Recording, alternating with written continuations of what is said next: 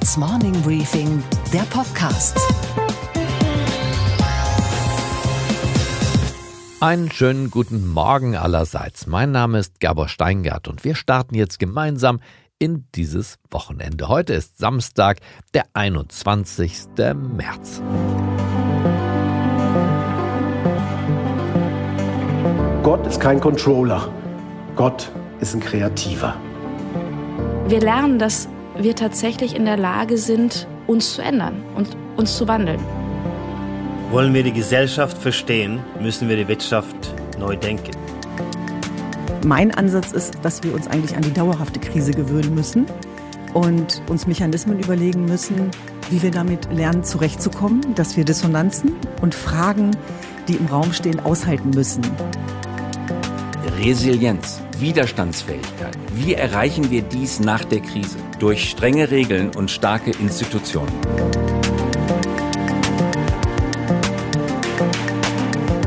Eine besondere Woche liegt hinter uns und viele besondere Wochen und Monate womöglich noch vor uns. Es ist eine Zeit, in der wir nachdenklich werden sollten.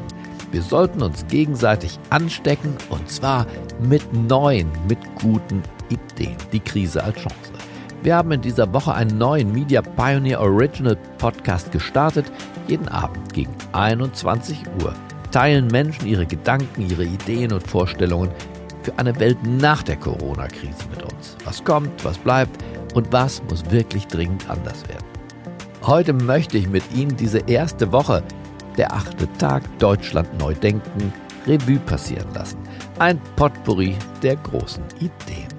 Den Anfang am Montag hat ein kreativer Geist gemacht, Frank Duppheide, der ehemalige Chef der Werbeagentur Grey und der Handelsblatt Media Group, jetzt Gründer der Firma Human Unlimited. Er sagt, Gott ist ein Kreativer, kein Controller. Ich würde gerne mit euch nachdenken über das Thema Wirtschaft und ihre Hauptakteure, die Manager. Ich finde, die sitzen am größten Hebel der Welt. Und wahrscheinlich bin ich deshalb auch so fasziniert davon. Millionen Menschen, die acht Stunden jeden Tag, fünf Tage die Woche sich mit dem Hier und Heute und der Zukunft beschäftigen. Es gibt überhaupt gar keinen anderen Hebel, um unsere Welt schneller und besser zu verändern als die Wirtschaft. Und die Top-Leute an der Spitze entscheiden eben jetzt, wo es in Zukunft hingeht. Jetzt ist der Tag der Tage gekommen. Spüren wir alle. also, lieber Oliver Bete, Kaspar Rohrstedt, Joe Keser, Tina Müller, wir kennen uns.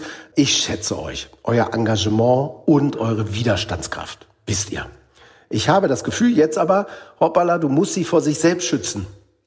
Selbst wenn das bedeutet, lieber Frank, du kriegst keinen Auftrag mehr.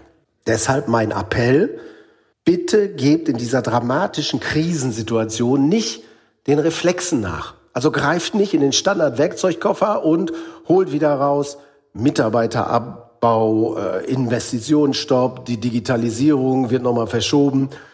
Es gibt keine Chance, den Businessplan zu retten. Äh, glaubt's mir, allein der Gedanke zu versuchen, ist vermutlich das Falscheste, was man jetzt überhaupt tun kann. Wenn wir ehrlich miteinander sind, haben wir doch schon seit einiger Zeit erkannt, das alte Geschäftsmodell, alles auf Profit, hat den Anschluss an die Gesellschaft und unsere Welt verloren. Und jetzt merken wir, wir sind irgendwie live dabei beim Ende einer Ära. Und der Manager, so wie wir ihn jetzt kennen, den wird es nach der Krise nicht mehr geben. Im Feuer der Krise wird jetzt eine neue Generation von Anführern geschmiedet und das brauchen wir auch. Und ihr könnt es vorantreiben. Also wahrscheinlich für jeden von euch eine schmerzhafte Vorstellung, aber Manager ist ein Auslaufmodell. Und ich verstehe, dass es schmerzhaft ist, weil es war eben auch eine Jahrhundertkarriere. Das sind vergangene Zeiten.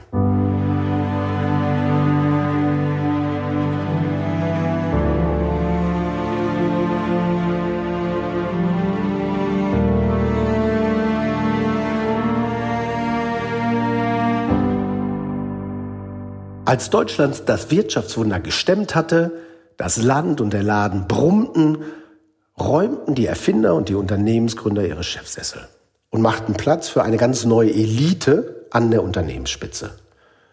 die war irgendwie aus Amerika importiert und hatte das Idealbild Manager. Und das wurde in jede Chefetage gehängt. Und der Manager war weltgewandt und effizienzgesteuert und der kam an die gemachten Schreibtische und trimmte Unternehmenswert und Börsenkurs auf Wachstum. Äh, mit Bravour, ehrlich gesagt. Anders als seine Vorgänger war die Idee des Managers aber nicht noch was Neues zu erfinden, sondern eigentlich das finanztechnisch Beste aus dem Vorgefundenen zu machen. Ja, also so seid ihr. Jeder von euch ist Glaubensvertreter einer Religion namens Shareholder Value.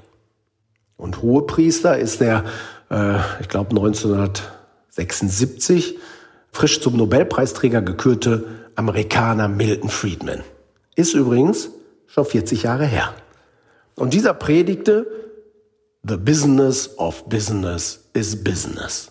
Und stellte in dem Moment den Profit über alles andere. Und die gelebte Verantwortung für Mitarbeiter, Kunden, Gesellschaft rückten ganz geschäftsmäßig eins nach hinten.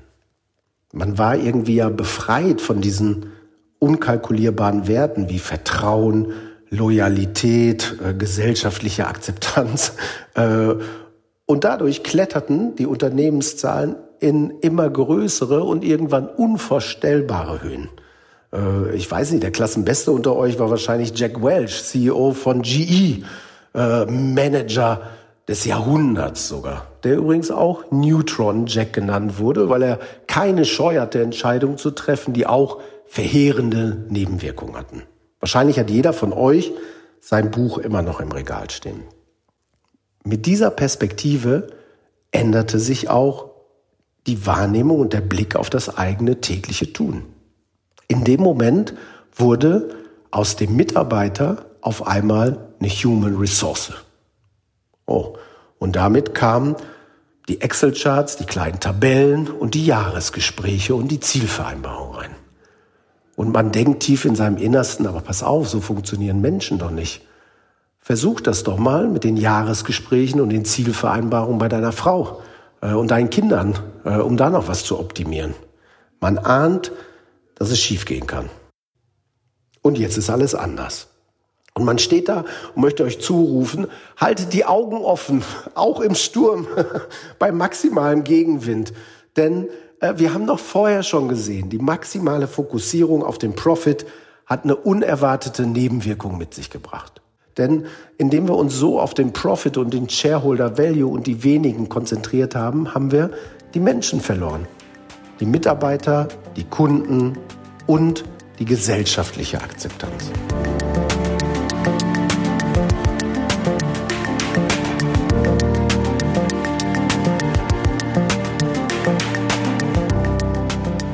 In der globalen Leadership-Literatur, äh, kennen wir meistens als die Bibel, könnten wir es nachlesen. Also, Gott ist kein Controller. Gott ist ein Kreativer. Das ist ein schaffender Geist. Der bringt was Neues von Wert in die Welt. Und er sorgt dafür, dass die Menschen sich hinter ihm versammeln. Ich weiß nicht, wir wollen uns gar nicht vorstellen, wie die Welt aussehe, wenn Gott ein Manager wäre. Gott wäre ein Manager, dann würden wir sagen, die Bibel wäre nicht das Buch der Bücher, sondern die Wiedervorlagemappe. Die zehn Gebote werden wahrscheinlich die tägliche To-Do-Liste und die Beichte hätten wir durch die Abmahnung ersetzt. Also, die Krise zeigt auf ganz überdeutliche, vielleicht sogar schmerzhafte Art und Weise, gut gemanagt ist eben nicht gut geführt. Und es scheint so zu sein, dass diese, das Ende der Ära für die Top-Manager ganz unerwartet kommt und ganz wuchtig äh, dabei ist es ehrlicherweise schon seit ein paar Monaten, mal mindestens, aber vielleicht sogar Jahren zu sehen. Martin Winterkorn hat Volkswagen zum größten Automobilkonzern der Welt gemacht und in derselben Woche musste er sein Auto vom Hof schieben. Der Bayer-CEO Werner Baumann hatte komplett die Börsenstory im Blick, aber hat sich völlig beim juristischen Widerstand und beim gesellschaftlichen Widerwillen verrechnet. Naja, und einer unserer Management-Vordenker, Joe Keser, zerlegt den Großkonzern ja ganz finanzgerecht, aber hat irgendwie seine Rechnung doch ohne all die Millennials und die Schülersprecherinnen gemacht. Und auf einmal funktioniert es eben nicht mehr. Und wir können alle Konzerne durchgehen. Die Deutsche Bank, BMW, ThyssenKrupp, Daimler, Volkswagen, Continental, Commerzbank, Lufthansa. Sucht euch irgendwas aus. Jeder von euch ringt mit sich, mit seinem Geschäftsmodell und mit den Ansprüchen von Investoren, Mitarbeitern und Gesellschaft. Und das schon länger. So, und ausgerechnet jetzt trifft die größte Krise eures Lebens, eurer Laufbahn euch mit voller Wucht. Und zwar jeden Manager in jeder Branche. Jetzt kommt es auf euch an. Ihr entscheidet jetzt, wie die Zukunft aussieht. Und vielleicht ist die Krise eure Chance, endlich aus dieser Optimierungsfalle herauszukommen. Aber geht auch nicht freiwillig wieder hinein. Also äh, wagt den gedanklichen Sprung. Okay, äh, macht es. Ihr müsst euch neu erfinden. Es gibt keine Chance mehr für Ausflüchte, äh, keine Chance zur Bilanzkosmetik und auch nicht für die wohlgefeilte Kommunikation. Und das ist gut.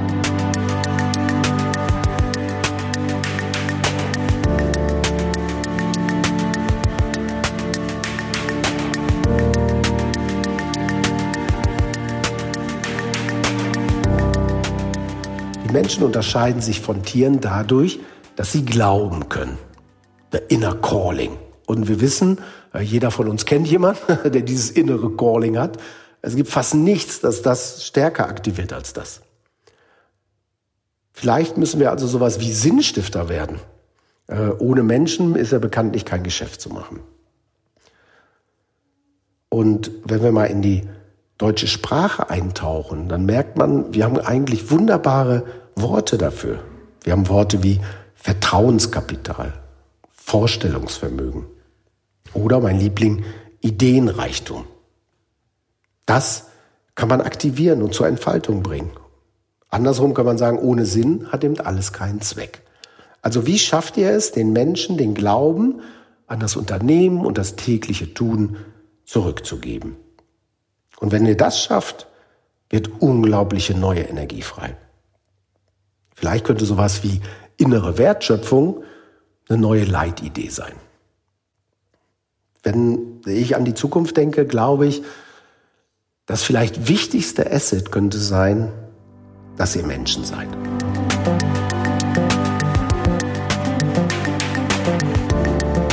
Am Dienstag hat uns die Schriftstellerin Nora Bossong durch den Abend begleitet. Sie ist Lyrikerin, Romanautorin und engagiert sich im Präsidium des PEN-Zentrums auch für die weltweite Durchsetzung der Meinungsfreiheit.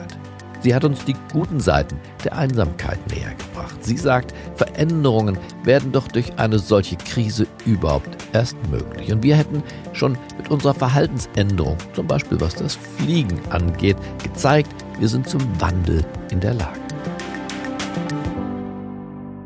Also ich glaube, dass wir momentan in eine Situation kommen, die man als Schriftstellerin ganz gut kennt, nämlich von einem sehr aktiven Leben plötzlich in eine Ruhephase überzugleiten, die extrem sein kann.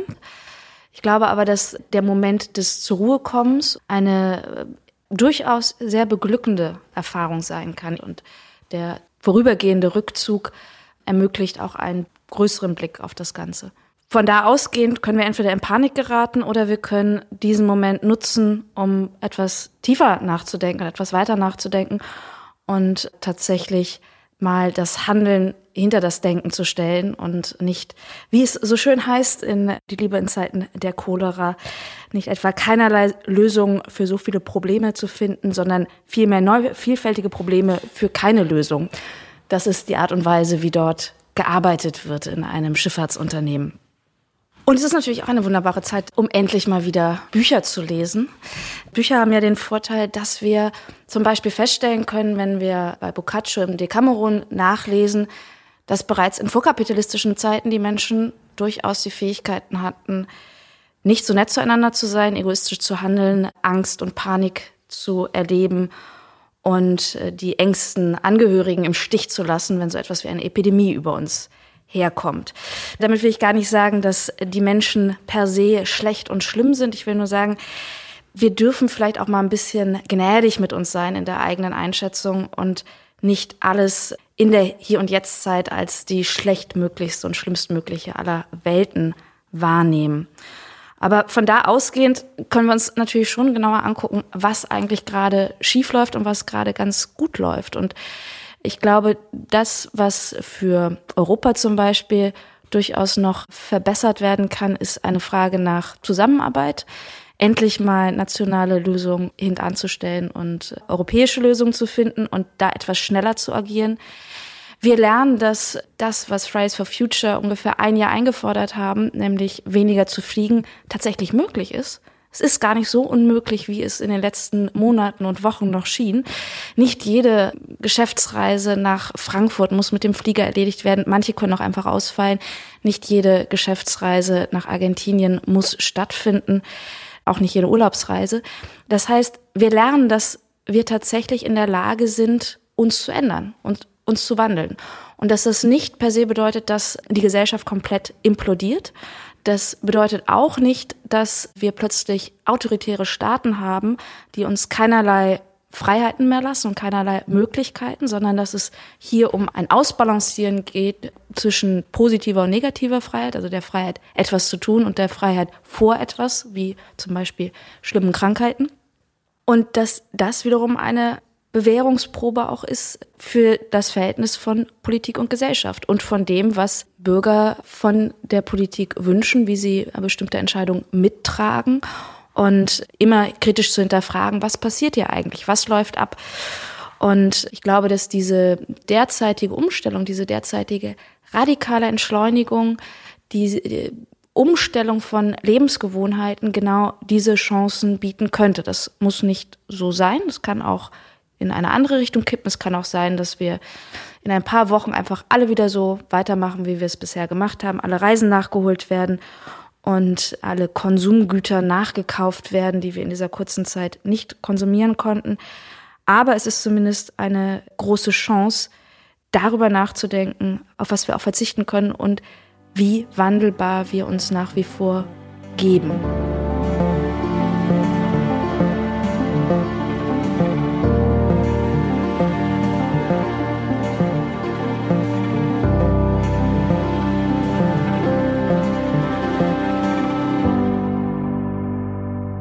Was man aber auch, wenn man wieder Zeit hat zu lesen, feststellen kann, dass es wirklich unterschiedliche Arten gibt, mit Ausnahmesituationen umzugehen.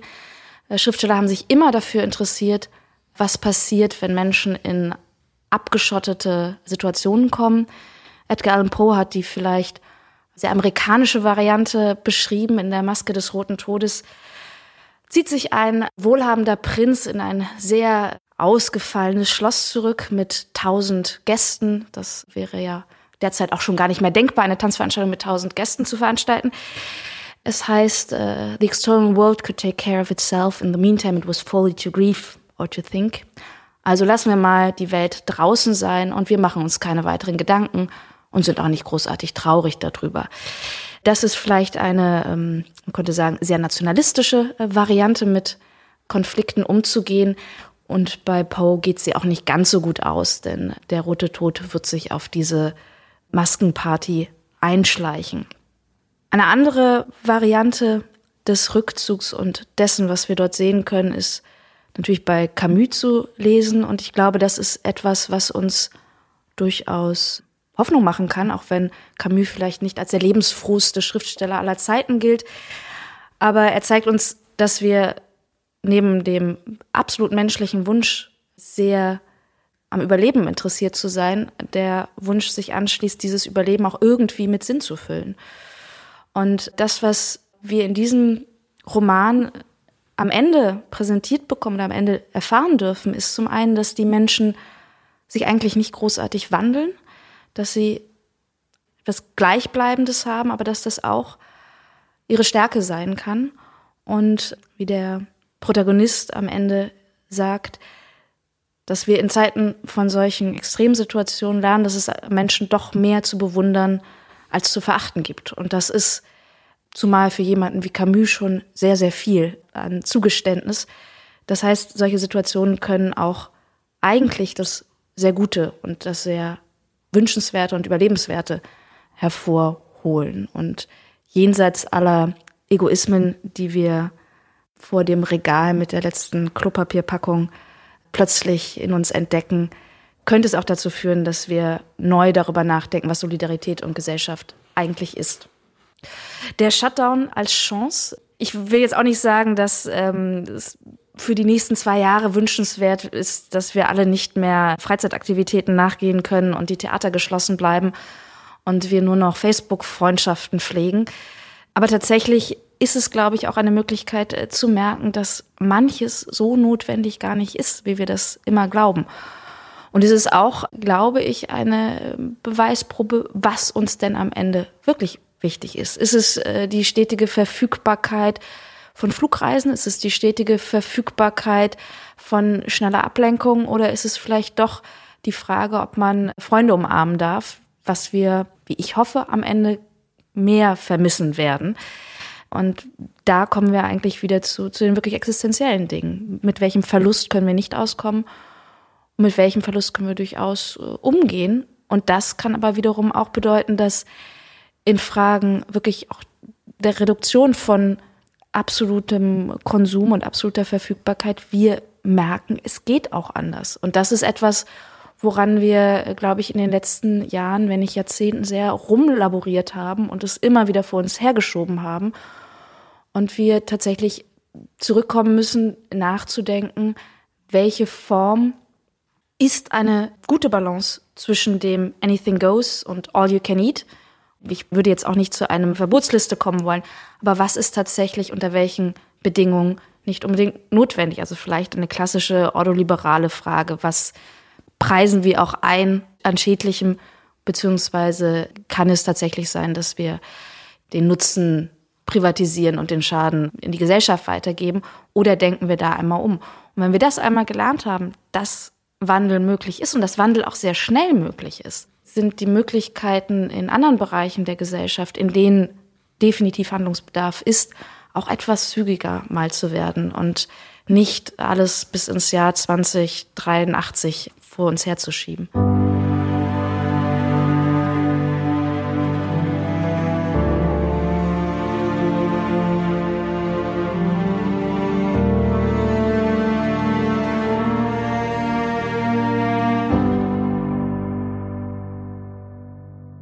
glaube, das, was wir überdenken müssen oder sollten, sind die Prioritäten, sind es tatsächlich auch die Frage, was Gesellschaft ist, was unser Miteinander ist und wie wir das auch eigentlich erleben wollen. Und worüber wir uns vielleicht Gedanken machen müssen, ist ein tatsächlich neues und offenes Denken darüber, was liberale Gesellschaft sein kann. Und das bedeutet auch, dass es vielleicht eine breitere Debatte darüber gibt, was Liberalismus überhaupt ist. Ich finde es ein bisschen irritierend, wenn manche den Liberalismus mit Faschismus gleichsetzen, denn äh, ich glaube nach wie vor, dass der Liberalismus für faschistische Denkansätze der größte Feind ist und dass die Diskreditierung einer offenen Gesellschaft sehr haarsträubende Folgen haben wird. Und die Frage nach europäischer Solidarität und europäischem Zusammenhalt ist etwas, was wir nicht von der Frage lösen können, wie Deutschland ist. Und das merken wir in solchen großen globalen Krisen immer nur das, was es innerhalb einer Gemeinschaft ist. Es bedeutet, dass wir die Gesellschaft, in der wir leben, eine demokratisch nach wie vor liberale Gesellschaft, vielleicht mehr wertschätzen sollten. Denn die Frage, wie man mit großen Krisen umgeht, wie belastbar wir sind, wie auch handlungsfähig eine Gesellschaft wie die unsere ist. So eine Krise wird eine demokratische Gesellschaft dennoch immer anders lösen und beantworten, was wir auch uns vor Augen führen müssen als nicht immer selbstverständlich. Wir können uns auch vielleicht einfach zwischendurch mal wieder freuen, was alles entstanden ist. Und wenn das noch dazu führt, dass bestimmte Entscheidungen etwas beschleunigt werden, was notwendig wäre, könnte man sagen, dass es sehr große Chancen gibt. Die Chance besteht darin, dass wir merken, dass wir zum Wandel und zum Umdenken in der Lage sind. Die Chance besteht darin, dass wir bereit sind, uns einzuschränken, wenn wir einsehen, dass es Sinn macht, wenn es richtig kommuniziert wird. Das bedeutet auch eventuell, dass es ähm, ein bisschen schmerzhaft ist, aber Krisen sind etwas, in dem etwas, was äh, sichtbar wird, was ohnehin schon schwelt. Das sind aber Prozesse, die wenn sie denn einmal durchlaufen sind, unglaubliche Energien freisetzen können.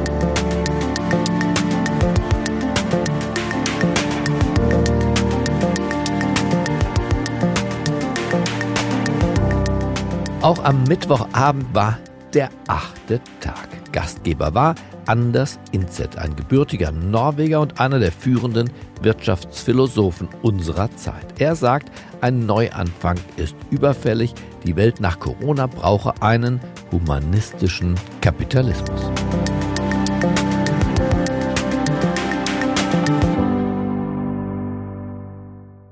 Der achte Tag. Wir stehen vor große Herausforderungen. Aber es werden auch Chancen kommen. Die Welt nach Corona braucht einen humanistischen Kapitalismus. Die Distanz zwischen Produzent und Konsument wird sich verringern. Es wird alles jetzt sehr technologisch.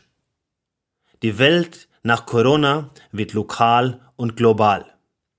Wir sprechen heute von Kooperenz, eine gesunde Mischung zwischen Konkurrenz und Kooperation. Wir brauchen Modelle und Lösungen, die auf eine zirkuläre Unendlichkeit ausgelegt sind.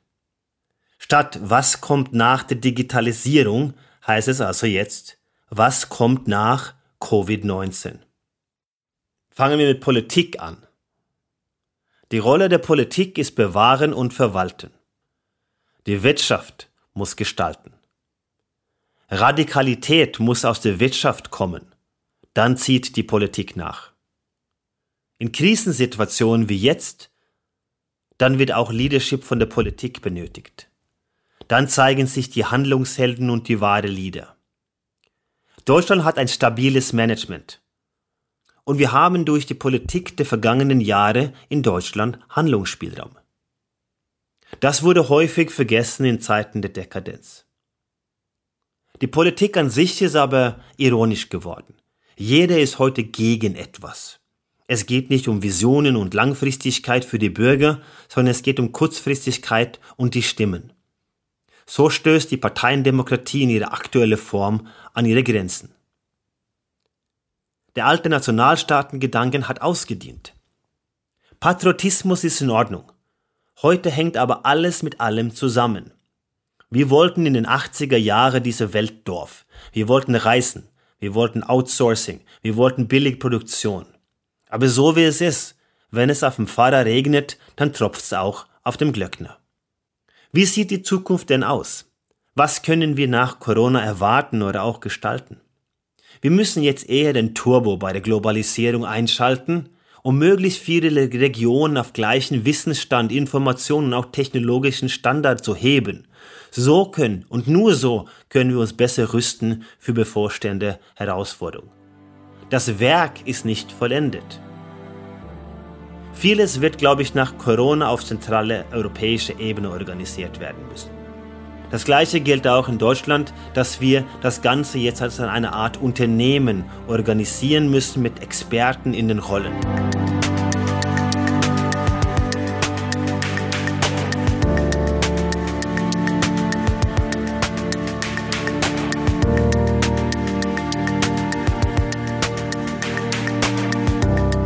Nach Corona wird sich fast alles jetzt um Technologie drehen. Verdammt viel Technologie. Es wird einen Wettkampf geben zur Optimierung und Automatisierung. Wir stehen vor einer Verschmelzung von Biotechnologie, Nanotechnologie und das, was wir künstliche Intelligenz nennen. Es wird ein Wettkampf werden mit unglaublichen Möglichkeiten, aber auch sehr hohe Risiken. Wie wir Menschen mit exponentieller Technologie umgehen, wird entscheidend sein für die Stabilität unserer Gesellschaft. Es wird die Wirtschaft auch neu definieren. Ich würde mir aber wünschen, dass wir voll auf die Quantentechnologie setzen. Es kommt jetzt eine zweiten Quantenrevolution. Und dabei geht es nicht so sehr um den Quantencomputer per se, der medial hochgejubelt wurde oder eben gesagt, er kann noch nichts Sinnvolles anstellen, sondern es geht um viel mehr. Es geht um Quantensensorik, um Kryptographie und neue Szenarien, die auf Basis der Quantenphysik durch Technologie in Verbindung mit neuronalen Netze, mit neuen Use Cases erstellt werden. Wir sind da ganz am Anfang, aber da müssen wir in Europa mitspielen. Wir müssen die Kräfte bündeln und Deutschland muss herführend sein. Wir brauchen ein Ingenieurswesen gepaart mit Menschenverstand. Und die Pioniere der Quantenphysik, die stammen fast alle aus dem deutschsprachigen Raum. Wir haben hier unfassbare Kompetenzen und 100 Jahre später geht es jetzt in der zweiten Quantenrevolution in die Umsetzung. Also der Jobmotto für Deutschland in Zeiten nach Corona ist es, Kulturingenieure zu schaffen. Also die Kultur oder das menschliche Leben zu gestalten, gepaart mit Ingenieurswesen. Das ist unsere Chance.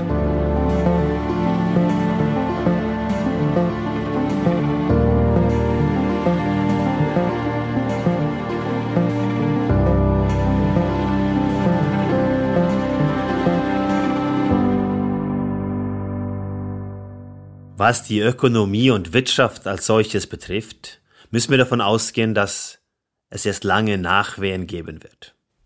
Es wird nicht mehr so, wie es war.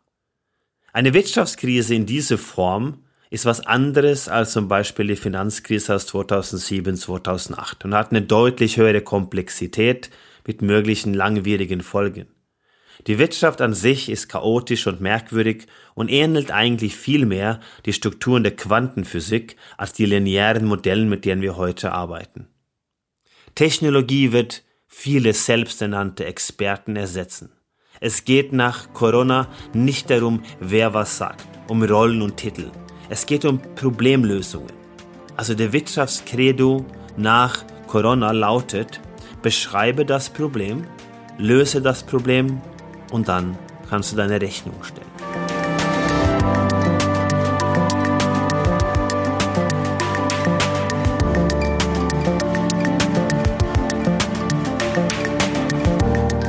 Kommen wir zur Ökologie. Auch hier geht's weiter. Es wird wärmer. Wir stehen vor einem Ökokollaps. Es ist eine existenzielle Bedrohung der Menschheit. Aber die Ökohysterie, die Gretas dieser Welt, das ist nicht die Antwort oder Teil der Lösung. Was wir jetzt brauchen, ist einen ökoautopischen Ansatz. Wir brauchen positive Visionen mit neuen Technologien. Im Wesentlichen geht es um drei Dinge. Reduce, wir müssen uns reduzieren und limitieren. Reuse, wir brauchen eine perfekte Kreislaufwirtschaft, wo alles wiederverwendbar gemacht wird. Und als dritter Bereich geht es eben um Rethink. Und ich möchte ein bisschen abschließend auch zu dem Thema Bildung ein paar Worte sagen. Es geht um den Grundsatz des Bildungssystems, das jetzt auch komplett umgestellt werden muss. Es geht nicht darum, dass wir was abschließen. Es geht um lebenslanges Lernen. Wir sprechen über zukünftige Skills, Adaptionsfähigkeit. Im Unternehmen werden Fähigkeiten gesucht, egal wo sie herkommen. Die Fähigkeiten zu lernen und die Form, wie wir lernen, muss sich ändern beginnend im Kindergarten bis hin zur Weiterbildung von Top-Führungskräften.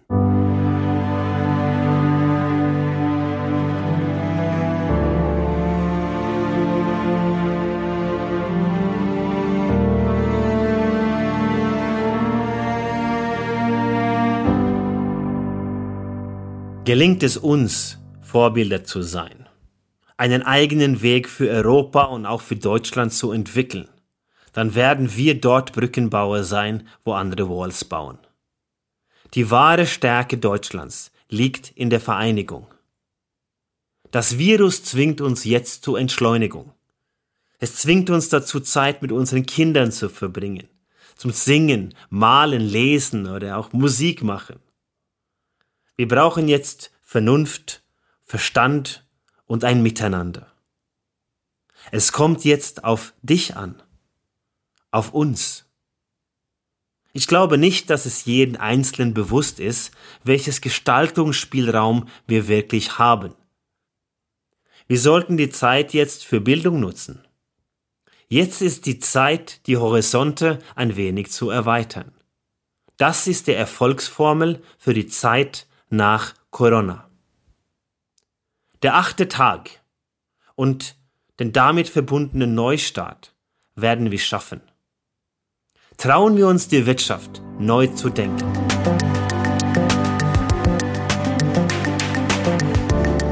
Am Donnerstag hat uns Düsen Tekal durch den Abend geführt. Sie ist Tochter jesidischer Kurden, geboren in Hannover. Sie war Fernsehjournalistin bei RTL, Kriegsberichterstatterin, Dokumentarfilmerin. Sie schreibt Bücher, hält Vorträge und engagiert sich für die Menschenrechte. Und sie sucht Antworten, zum Beispiel auf die, naja, alles entscheidende Frage. Wie wollen wir als Gesellschaft eigentlich zusammenleben?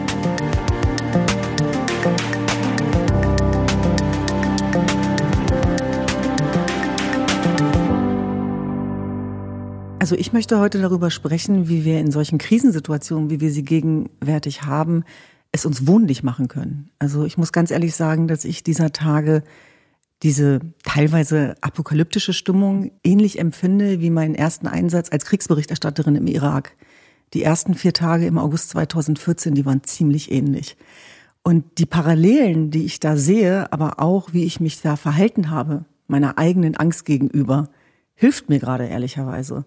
Und ich merke, dass es auch Menschen oder meinem Umfeld hilft, ähm, wenn ich sozusagen diese Erfahrungswerte teile. Und konkret war das bei mir so in den ersten vier Tagen, dass ich ähm, natürlich auch mit dem Völkermord an meiner Religionsgemeinschaft der Jesiden und meiner ganz persönlichen Entscheidung, in den Irak zu fahren, damals an den gefährlichsten Ort der Welt, zwei Wochen nachdem James Foley enthauptet worden ist, konfrontiert war mit so vielen Unbekannten, wie man sie beinahe gar nicht aufzählen kann. Also das war eine Bedrohungslage, äh, das war eine Gefahrensituation, es war eine Ausnahmesituation.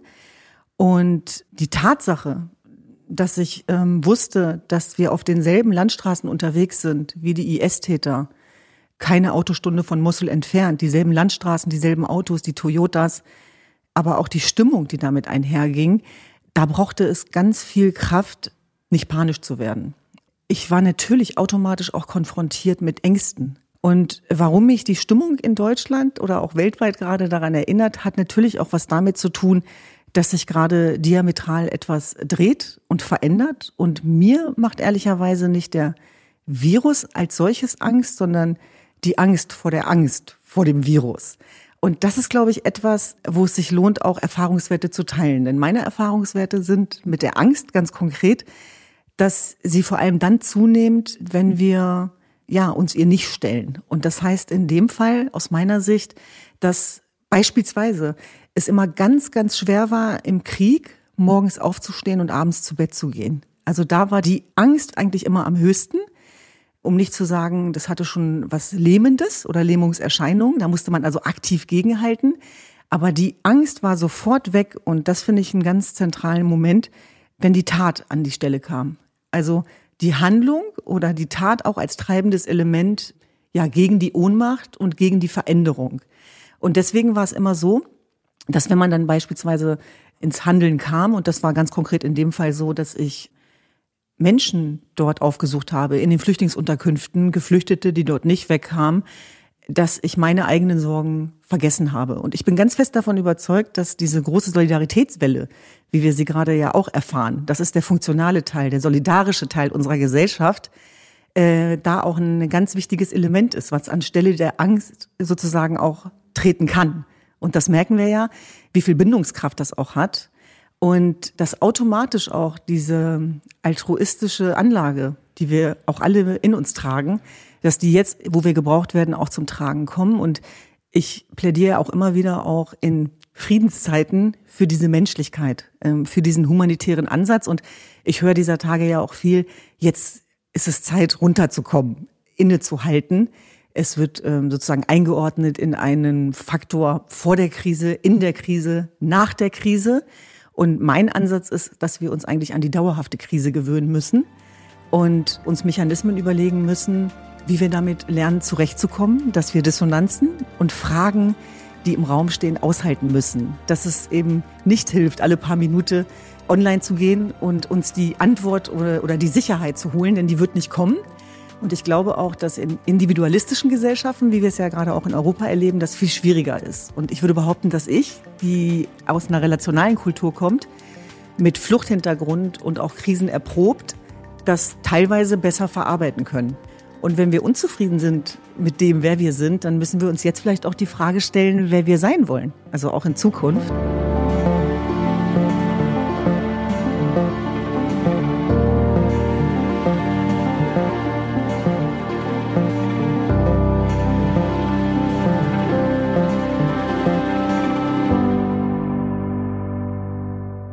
Fest davon überzeugt, dass wenn wir als Gesellschaft auch lernen, Krisen zu meistern, dass wir daraus gestärkt hervorgehen. Und ähm, ich beschreibe das bei mir immer so, dass ich eben sage, ich hatte ein Leben vor meinem Einsatz in IS-Gebieten und danach.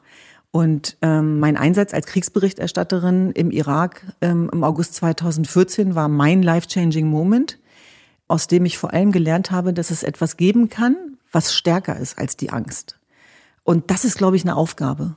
Das ist ein Sinn im Leben. Und ich merke zum Beispiel auch in meinem Umfeld von Menschen, die diese innere Stabilität nicht spüren, dass da oft leider auch die Aufgabe ein bisschen fehlt. Also die Aufgabe dahingehend, ähm, was bin ich losgelöst von meinem Beruf?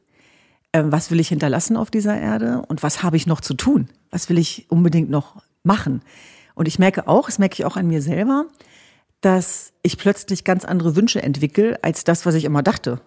Das heißt, diese Ruhe, die jetzt so eintritt, die zwingt uns natürlich auch dazu, über ganz Grundsätzliches nachzudenken, verbunden mit der Frage, warum bist du eigentlich so gerannt die ganze Zeit und wieso hast du dich noch nicht um das Wesentliche gekümmert? Also man merkt, das sind so ganz viele Themen. Und ja, die Tatsache, dass ich Krise immer als Chance begriffen habe, und das hat ganz viel auch mit meiner Erziehung, Sozialisation zu tun, gerade weil ich Angehörige einer Religionsgemeinschaft bin, die verfolgt wird, seitdem es sie gibt. Und da ging es ja immer ums Überleben. Äh, ich glaube, dass die stärker macht. Und im Moment äh, spüren natürlich auch viele Ängste, die schon auch einhergehen können mit Todesängsten. Also, dass man eben daran erinnert wird, dass nicht selbstverständlich ist, dass wir alle sterblich sind. Und der Sinn von Leben ist ja Leben. Das heißt aber auch, dass wir jeden Tag sterben können. Und äh, wenn ich jetzt an das Motto zum Beispiel auch dieser Podcast-Reihe denke, der achte Tag, die Krise als Chance begreifen, dann würde ich vorschlagen, dass, dass wir leben müssen, als wäre jeder Tag der achte Tag. Das ist eigentlich so die Quintessenz dieser Erfahrungswerte, die wir ja auch vorleben. Also das ist ja nicht nur ein darüber reden, sondern das ist in der Tat halt auch ein danach handeln. Und das ist, glaube ich, dieser Tage sehr, sehr wichtig. Und deswegen glaube ich schon, dass wenn wir da ein paar Regeln einhalten, die genauso dazugehören zum Zusammenleben, wir auch äh, die Unsicherheiten ja mal aushalten müssen.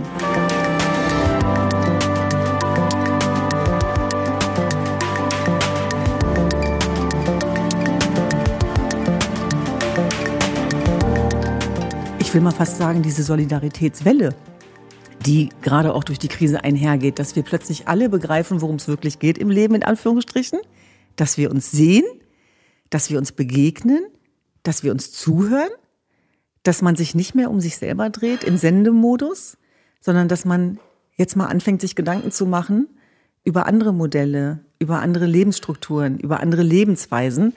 Das ist doch etwas, was wir schon längst festgestellt haben. Und genau darin liegt für mich auch die Kraft und die Chance der Krise. Und letztlich auch das, was mir in der Schule beigebracht worden ist mit Goethes Faust, dass die Tat das treibende Element ist dass das eine Haltung ist, die sich bei mir bis heute wie ein roter Faden durchgezogen hat. Und wenn die Tat das treibende Element ist, dann heißt das oft auch, dass wir uns eigentlich jeden Tag wieder unseren Ängsten stellen müssen, uns damit konfrontieren müssen und das Gefühl danach bei mir, also auch die Bewältigung dieser Angst, das ist mein Sinn im Leben. Die Frage war ja, oder ist vielleicht letztlich auch im Anschluss an diese Corona-Herausforderung, was war die wirkliche Krise? Ist das jetzt, was wir gegenwärtig erleben oder war es vielleicht das, was wir davor hatten? Und deswegen glaube ich schon, dass wenn wir diese Krise als dauerhaften Zustand akzeptieren lernen, dass wir auch eine bessere Gesellschaft werden können. Ich warne davor, jetzt in so eine Passivität zu fallen, so nach dem Motto, jetzt müssen wir alle mal runterkommen und äh, die Work-Life-Balance austarieren, denn das ist eigentlich ein Indikator dafür, dass vorher ganz schön viel schiefgelaufen ist sondern es geht jetzt darum, das Richtige zu tun, um dann im Anschluss sagen zu können, wir sind gestärkt aus der Krise hervorgegangen. Das ist nämlich jetzt noch gar nicht beantwortet. Und das hängt in der Tat äh, von jedem Einzelnen von uns ab. Und genau diese Solidarität ist ja jetzt auch gefragt, wenn wir im Grunde genommen ja dazu auch jetzt aufgefordert werden, unsere Freiheit selber ein Stück weit zu beschneiden für den Dienst der anderen. Dann sind das natürlich genau die Fragen. Inwieweit bin ich bereit dazu? Und trotzdem sage ich als hoffnungsloser Optimist, der gerade weil er so viel gesehen hat, auch an Leid, an Kriegen, an Völkermorden, dass am Ende immer das Gute siegt. Also das ist ja nicht einfach nur ein Slogan von den Italienern, dass alles gut wird. Es ist ja in der Tat so, dass am Ende alles gut wird. Wenn nicht alles gut werden würde, würden Sie hier nicht sitzen und ich auch nicht. Ja? Das heißt, all dem, was wir durchlaufen haben, auch an Krisen, an Herausforderungen, wir haben sie doch überlebt.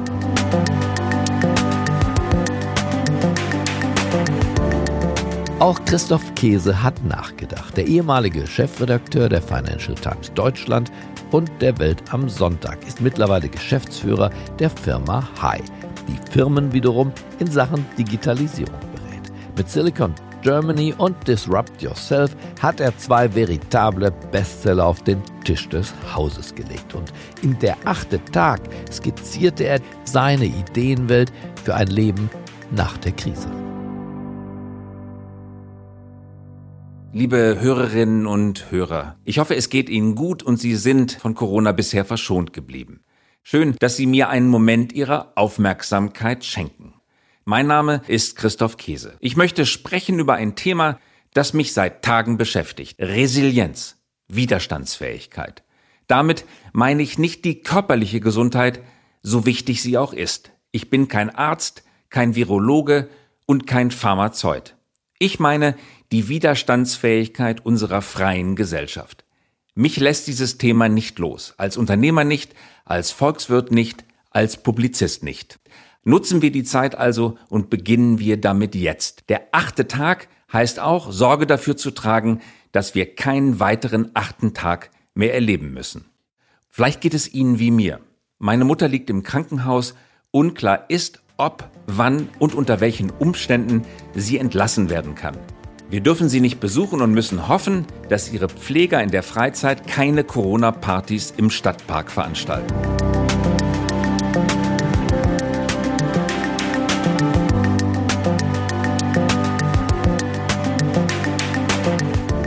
Haben Sie die Karten der weltweiten Ausbreitung gesehen? Auf der Südhalbkugel gibt es weit weniger rote Punkte als auf der Nordhalbkugel. Woran das liegen mag, wissen wir noch nicht genau. Vielleicht liegt es ja wirklich daran, dass dort Sommer ist statt Winter. Die Menschen leben im Sommer weniger eng zusammengedrängt als im Winter. Europa und die USA hingegen sind von roten Punkten übersät. Vielleicht sieht der Westen stärker betroffen aus, weil er ehrlicher meldet und Zahlen transparenter veröffentlicht als beispielsweise ein Land wie der Iran. Ob die Corona-Krise eine spezifische Krise des Westens ist, werden wir, wenn überhaupt, präzise erst wissen können, wenn alle Zahlen nach dem Ende der Pandemie wissenschaftlich ausgewertet worden sind. Was wir aber wissen, ist dies. Der Virus breitet sich nach ähnlichem Muster aus wie Ideen. Je freier der Austausch von Ideen, desto freier der Austausch von Viren. So wie eine Idee von Mensch zu Mensch überspringt, so tut es der Virus.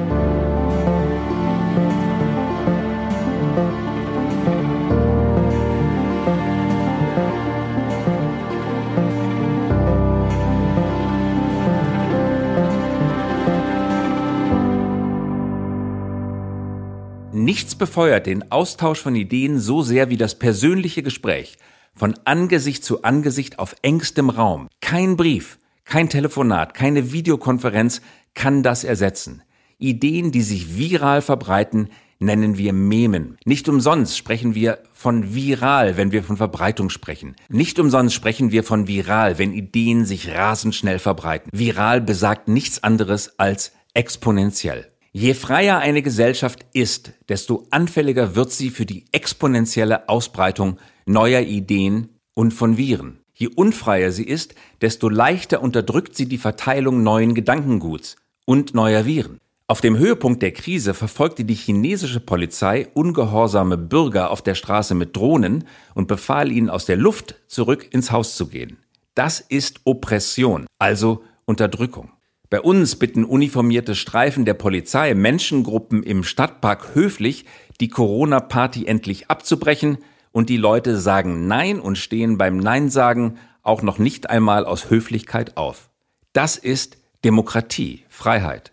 Leider aber hat Demokratie einen Preis. Freiheit kippt in ihr Gegenteil um, wenn sie nicht mit Verantwortung gepaart wird. Absolute Freiheit gibt es nicht, denn absolute Freiheit bahnt der Unfreiheit den Weg. In Berlin gibt es einen coolen Musikclub, der Anfang März noch eine Poolparty veranstaltet hat.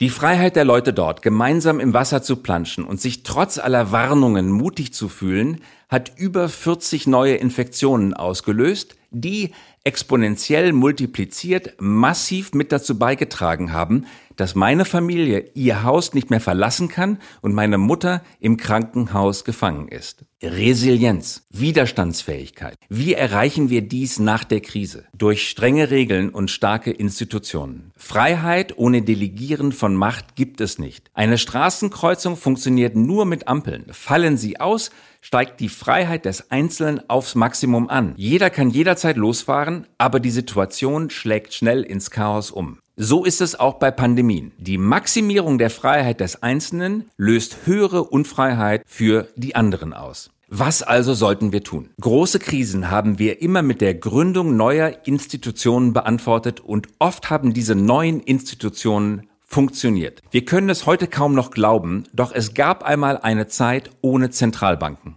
Unsere Urgroßeltern oder Großeltern haben das noch erlebt. Krisen wie die große Depression haben uns gelehrt, ein Run auf Geschäftsbanken stürzt Millionen Menschen in Elend, Hunger und Tod. Zentralbanken haben dieses Problem ziemlich effektiv gelöst. Sie sind Länder of Last Resort und pumpen die Geschäftsbanken so lange mit Geld voll, dass diese ihre Schalter niemals schließen müssen. Das mag teuer sein, ist aber immer noch billiger als Verzweiflung und Untergang.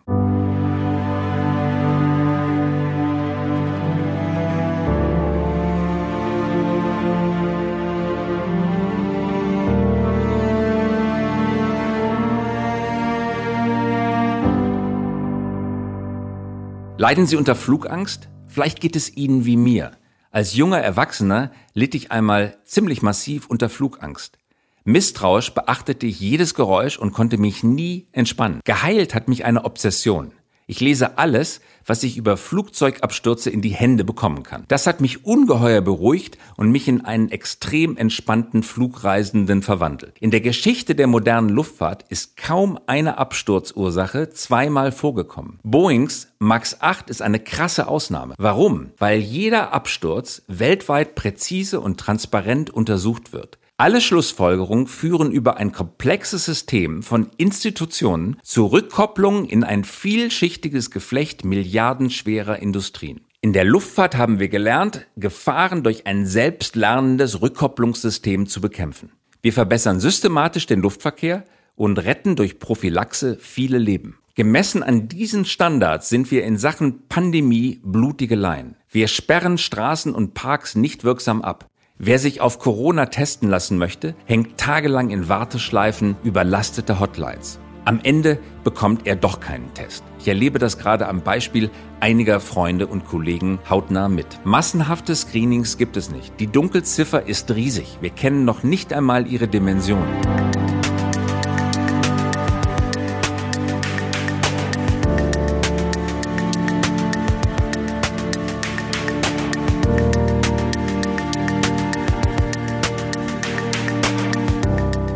Dieser eklatante Mangel an Vorbereitung und Vorsorge mag uns wie Freiheit vorkommen. Doch es ist keine Freiheit, es ist Unfreiheit. Freiheit gibt es nur, wenn wir sie uns mit einer wohldosierten Portion Unfreiheit erkaufen. Vergleichen wir unseren Umgang mit der Pandemie mit anderen Themen des öffentlichen Lebens. Besteht in unserem extrem freien Land die Freiheit, eine eigene Währung zu gründen und als Zahlungsmittel in den Umlauf zu bringen? Nein, diese Freiheit besteht nicht.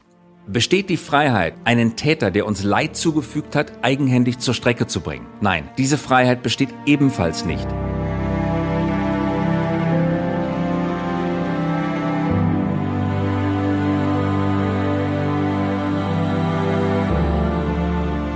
Aus Corona werden wir lernen müssen. Unser Gemeinwesen braucht eine neue, mächtige Institution, die alle Gewalt besitzt, Epidemien im Keim zu ersticken und unsere Gesundheit, Wirtschaft und Arbeit vor riesigem Schaden zu bewahren. In anderen Ländern gibt es solche Institutionen. Singapur und Taiwan beispielsweise, obwohl direkte Nachbarn Chinas, sind von dem Virus weit weniger betroffen als wir. Sie haben rechtzeitig die richtigen Maßnahmen hart ergriffen. Wir können den Erfolg Singapurs und Taiwans bei der Bekämpfung der Pandemie nicht mit dem Hinweis abtun, dass es sich nicht um demokratische Systeme handelt, sondern wir müssen lernen von denen, die wissen, wie man Pandemien im Keim erstickt.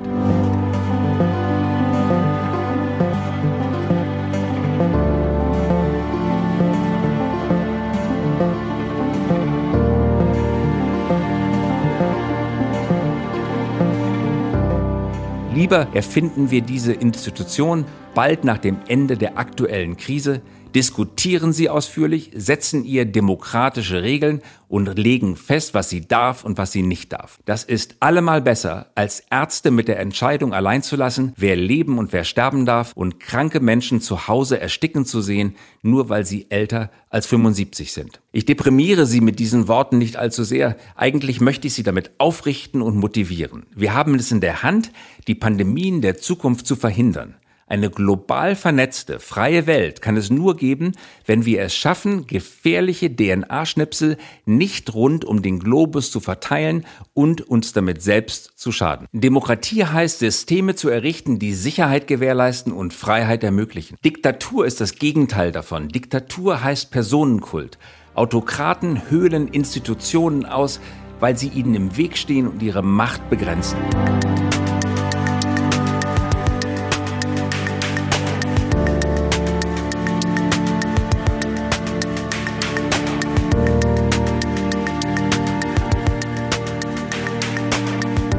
Demokratien hingegen bauen starke Institutionen und koppeln damit das Schicksal der Gemeinschaft von der Willkür des Einzelnen ab. Errichten wir also, wenn diese Krise vorbei ist, eine mächtige Behörde zum Schutz vor Pandemien. Tun wir das Gegenteil von dem, was Donald Trump getan hat. Er hat die zentrale Stelle im Weißen Haus zur Koordinierung von Gegenwehr abgeschafft und die zentrale staatliche Behörde zur Pandemiekontrolle geschwächt. Wir sollten das Gegenteil tun. Wir sollten die Zentralgewalt stärken und ihr die Mittel geben, die sie benötigt, um die unausweichlichen Folgen weiterer Globalisierung und zunehmender Freiheit zu bekämpfen. Pandemien sind solche Folgen und wir haben die Mittel in der Hand, sie wirkungsvoll zu bekämpfen.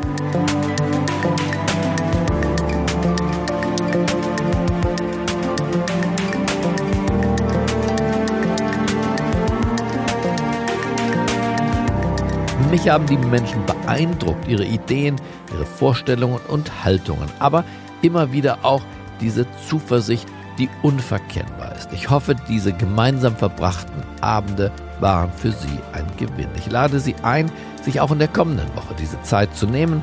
Lassen Sie uns doch gemeinsam nachdenklich sein und nicht verzweifelt. Wenn auch Sie Ihre Gedanken und Ideen teilen möchten, zum Beispiel mit mir, dann schreiben Sie mir doch einfach an der-achte-tag at mediapioneer.com. Der achte Tag beginnt am Montag wieder um 21 Uhr. Ich wünsche Ihnen jetzt ein erholsames Wochenende in Gelassenheit. Bleiben Sie mir gewogen. Es grüßt Sie auf das Herzlichste, Ihr Gabor Steingart.